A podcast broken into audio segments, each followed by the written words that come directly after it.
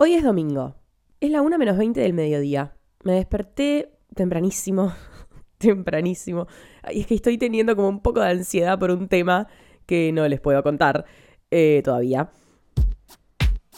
Buenas, yo soy Jacinta, este es mi podcast tipo, palabra que repito muchas veces, por eso le puse ese título, no me lo reproches, por favor. Antes de que dejes el celular, podés seguirme en Instagram, Spotify y TikTok para estar al día de todo lo que pasa en esta comunidad. Pedazo de comunidad. Y bienvenido o bienvenida a otro de mis episodios. No sé cuál estás por escuchar, pero están todos buenardos. Em, me desperté, desayuné, tuve mi momento de paz y después me hice un segundo café y me fui a la plaza al lado de mi casa, me senté en un banquito, que estaba todo grafiteado, me senté en un banquito, me abrigué, porque hace un frío de la concha de la lora, eh, dejé que el sol me dé en la cara, me puse a escuchar temas de Billie Eilish mientras escribía en mi cuaderno y disfruté de mi segundo café. La calle está llena de gente, llenísima de gente, porque seguimos en vacaciones de invierno, lo cual me gusta, la verdad, porque uno se siente acompañado. Está bueno. Y tuve mi momento en la plaza, que disfruté una banda. Y después me volví ya sabiendo que iba a grabar sobre este tema tan polémico, que es la familia. Hace poco dejé un espacio en historias de Instagram para que me dejen temas, para que charlemos acá. Me encanta que estén pendientes y que contribuyan a um, los temas que tratamos acá. Así que eso, tengan en cuenta que mis historias de Instagram suelo dejar espacios bastante seguido para que me tiren de qué quieren hablar. Leí algo así como familia, responsabilidades, lo que heredamos de nuestros papás, nuestro carácter, nuestro comportamiento. Leí un montón de cosas que dije, ufa, sí, listo, ya. Tipo, lo quiero grabar ya. Eh, pero lo leí muy temprano, eran como las 9 de la mañana. Dije, no, bueno, para, no vas a grabar ahora. Me tomé mi tiempo, me desperté tranquila, un poco más en paz. Fui a la plaza, volví, acá estoy. Quiero empezar directamente porque siento que tengo muchas cosas para decir, entonces prefiero empezar directamente y no hacer una intro tan larga. Familia, padres.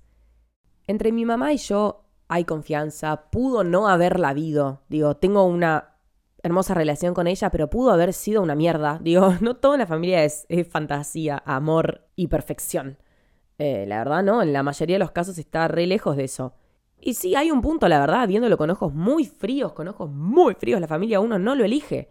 No elige en dónde nació, eh, rodeado de qué persona se va a criar por el resto de su vida. Digo, el concepto de familia es complicado, es complejo, es algo completamente cerrado y me encantaría que con el tiempo comience a abrirse un poco, ¿no? Está bien, todo bien, te tocó una mamá, te tocó un papá y te tocaron ciertos hermanos quizás, o quizás no, quizás sos hijo único.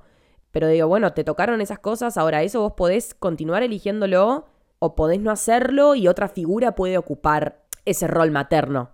Y también roles maternos, digo, no existe solo uno en mi vida. Hay un montón de otras personas que también cumplen ese rol como de cuidado, amor, todo lo que una madre simbolizaría, ¿no? Y también, seguramente yo ocupo también ese rol en vida de otras personas. Digo, no tan exagerado, obvio, porque no tengo hijos y no trato como mis hijos a mis amigos, pero, ¿viste cuando una persona tiene como, quizás ese trato más materno? Que también es lindo. Entonces digo, las relaciones familiares también son un juego abierto. Eh, no sé, yo tengo dos hermanos y también tengo medios hermanos y aprendí, la vida me mostró, que un hermano no es un espacio cerrado.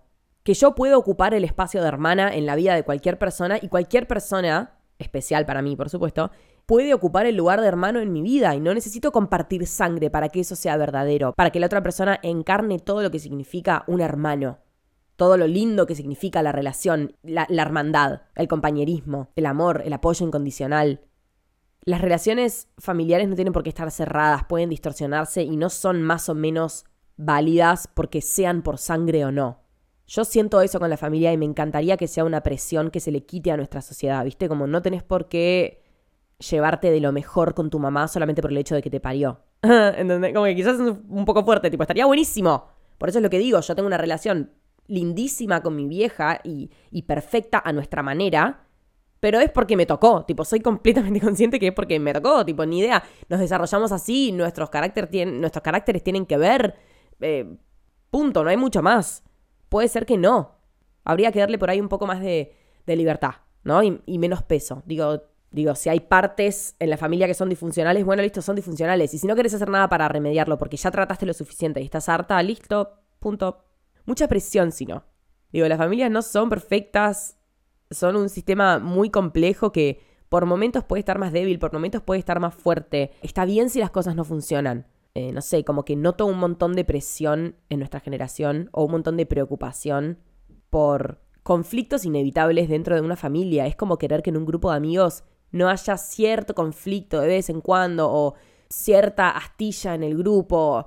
No sé, a mí son cosas que pasan, o sea, somos humanos, es un grupo de cinco o seis personas, o si es un grupo de amigos, es un grupo de 10 personas, tipo, lógicamente alguna complejidad adentro va a haber.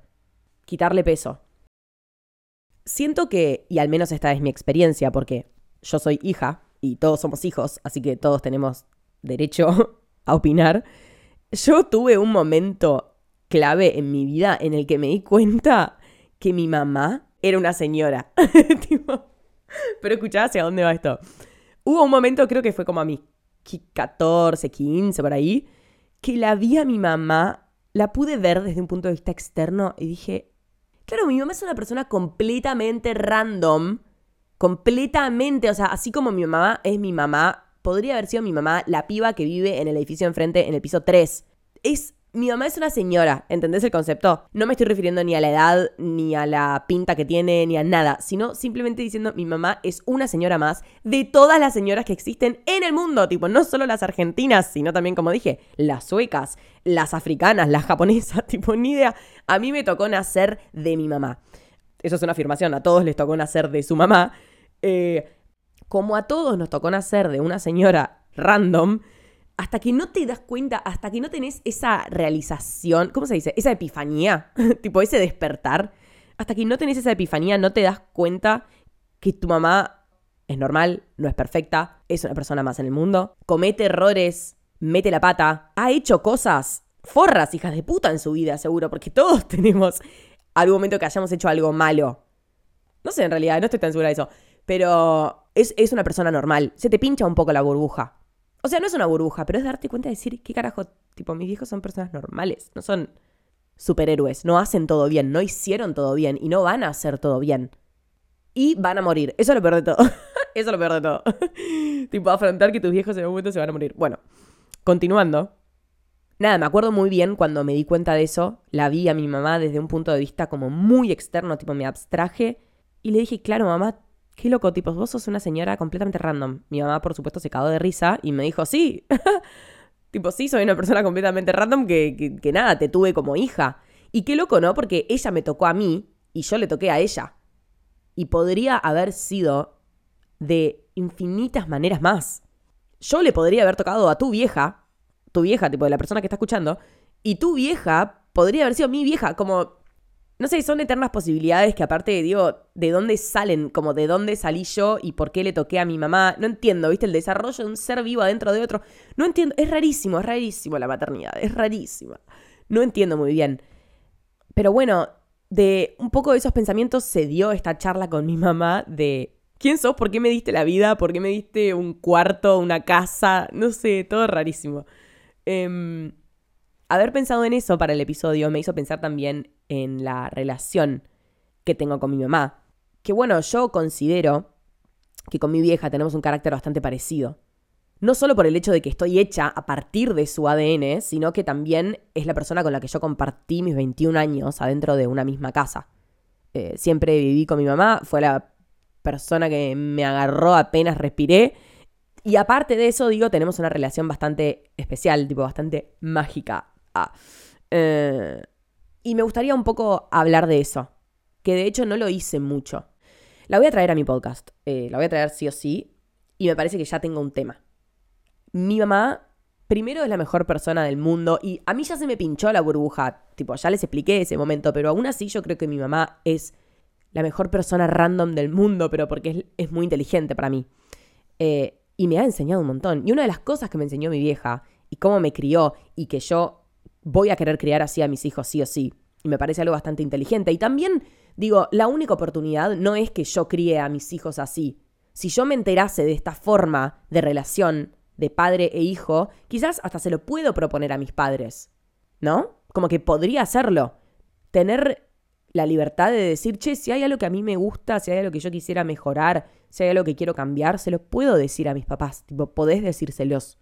La cosa es que mis papás nunca me pusieron límites. Mi mamá nunca me puso límites, sino que me enseñó los límites. Me los mostró. Me los hizo ver con mis propios ojos, no me los puso para que yo los cumpla a rajatabla. Me educó con responsabilidad para que yo conozca los límites y en base a ese conocimiento yo decida por mí misma hasta dónde ir y hasta dónde no. Y resulta que con esa educación, con esa educación responsable de que las decisiones están en mis manos, al final las decisiones entre mi vieja y yo siempre coinciden. La mayoría de las veces, te diría el 99% de las veces, son las mismas.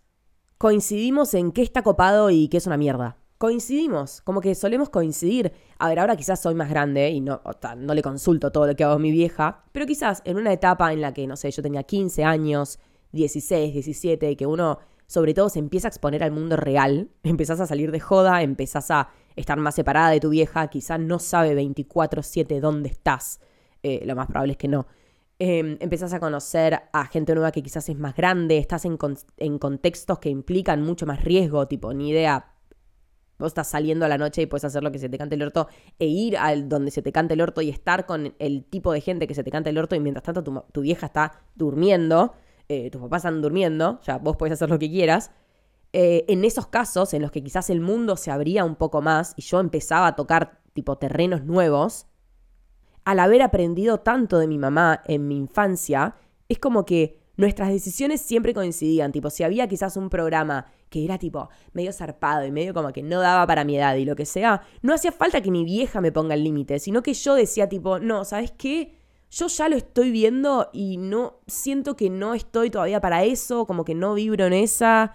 Quizás es algo para más grandes o lo que sea. Tipo, ahora se me ocurren esos ejemplos. Pero así hay miles. O en situaciones que le he pedido ayuda a mi mamá, como que siempre me lleva por el camino que yo también creo que es correcto. Y es por eso que nunca me hicieron falta límites y nunca me hizo falta una penitencia para explicarme algo, porque yo creo que, que mi vieja entiende que con la penitencia no hubiese aprendido nada. No hubiese aprendido nada, solamente me hubiese llenado de, de resentimiento hacia mis padres.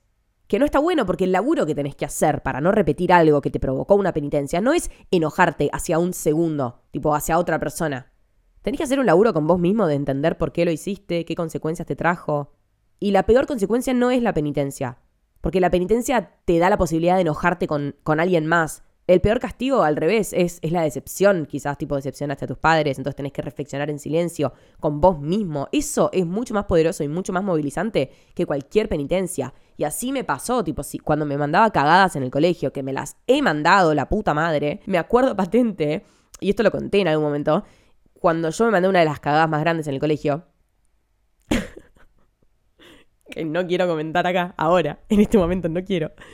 Eh, cuando me mandaron la cagada más grande, confesárselo a mis papás fue el peor día de mi vida. Porque claro, yo no tenía miedo que me saquen el iPod o que me saquen la compu o que no me dejen hacer tal programa. Porque sabía que eso mis viejos no lo hacían. Yo tenía miedo que se decepcionen de mí, ¿entendés? Y me acuerdo que al no poder confrontarlos y decírselos cara a cara, se los dije por carta. escribí una carta que la sigo teniendo y yo una vez la leía esa carta, la leí en YouTube, cuando hacía videos en YouTube. Eh, en esa carta, al final de todo, dice, les pido perdón. ¿Por qué? ¿Por qué les pedía perdón a los padres? Si lo que había hecho tenía que ver con ella. Tipo, nada que ver. Ya ahí el perdón está mal direccionado. ¿Qué sé yo? Les pido perdón, no sé qué, no sé qué, y al final de la carta dice tipo, hagan lo que quieran, sáquenme Facebook, sáquenme el iPod, sáquenme la compu, no sé qué, no sé qué, como, viste, re mártir, como entregándose por completo, tipo, hagan lo que quieran, hagan lo que quieran conmigo, castíguenme, pónganme en penitencia, cosa que nunca había sucedido, y por supuesto que no sucedió, mi mamá leyó la carta y fue tipo, flaca, yo no te voy a poner en penitencia, me chupa, me acuerdo que me, me miró a la cara y me dijo, no, o sea, ¿para qué te voy a poner en penitencia? ¿Para qué te voy a sacar el iPod? No tiene nada que ver. Sí, me habló sobre el tema, seguramente se decepcionó. Estuvo bien porque me hizo madurar y me hizo verlo con ojos más de adulto. Y de decir, tipo, flaca, en estos quilombos no te metas más. Aparte el colegio ya nos había retado lo suficiente, como que ya habían hecho esa parte de la tarea ellos. Entonces, tampoco es que mis papás van a venir a retarme de vuelta. Aparte es una cagada que te mandas de pendejo. Aparte mi vieja la echaron de dos colegios, o sea, imagínate, bueno, fin. este concepto de cultivar responsabilidad y pensamiento crítico en una persona, en tu hijo, en una persona para que pueda tomar las decisiones por sí misma y para que entonces esas decisiones que toma sean intelectual y emocionalmente inteligentes y por ende terminen coincidiendo con el padre, lo leí en un libro. Eh, lo leí en un libro que se llamaba Originales, creo que se llama, de Adam Grant, si no me estoy equivocando.